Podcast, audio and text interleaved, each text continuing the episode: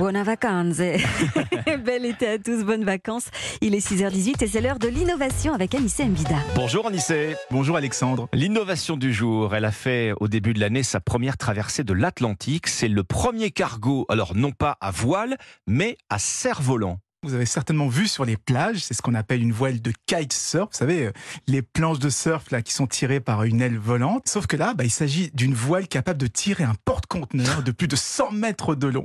Et l'intérêt, bah, c'est de lui permettre de couper ses moteurs de temps en temps et d'utiliser uniquement la force du vent pour économiser jusqu'à 20% de carburant. Parce qu'on le rappelle, le transport maritime est responsable de 4 à 5% des émissions mondiales de CO2, c'est-à-dire autant, si ce n'est plus, que le transport routier. En plus, on parle euh, d'un fioul lourd Hein, extrêmement polluant, qui émet énormément de gaz toxiques.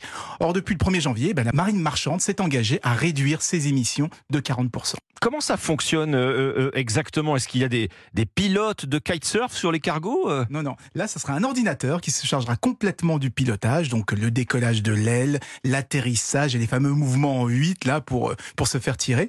L'année dernière, ce sont les Allemands de SkySails qui avaient fait leurs premières expérimentations, et dans les prochains jours, ce sont les Toulousains de Air qui vont équiper le Ville de Bordeaux. C'est un cargo qui fait 150 mètres de leur de leur propre système. Il va prendre la mer pour transporter des pièces d'avion entre la France et les États-Unis les tests vont durer six mois et si tout se passe bien, bah, d'autres lignes régulières seront équipées. Alors ce système, euh, justement, est-ce qu'on peut l'utiliser, à Nice euh, pour autre chose également que des cargos? Mais oui, oui, parce que c'est une voile totalement autonome qui s'installe sur n'importe quel bateau à moteur.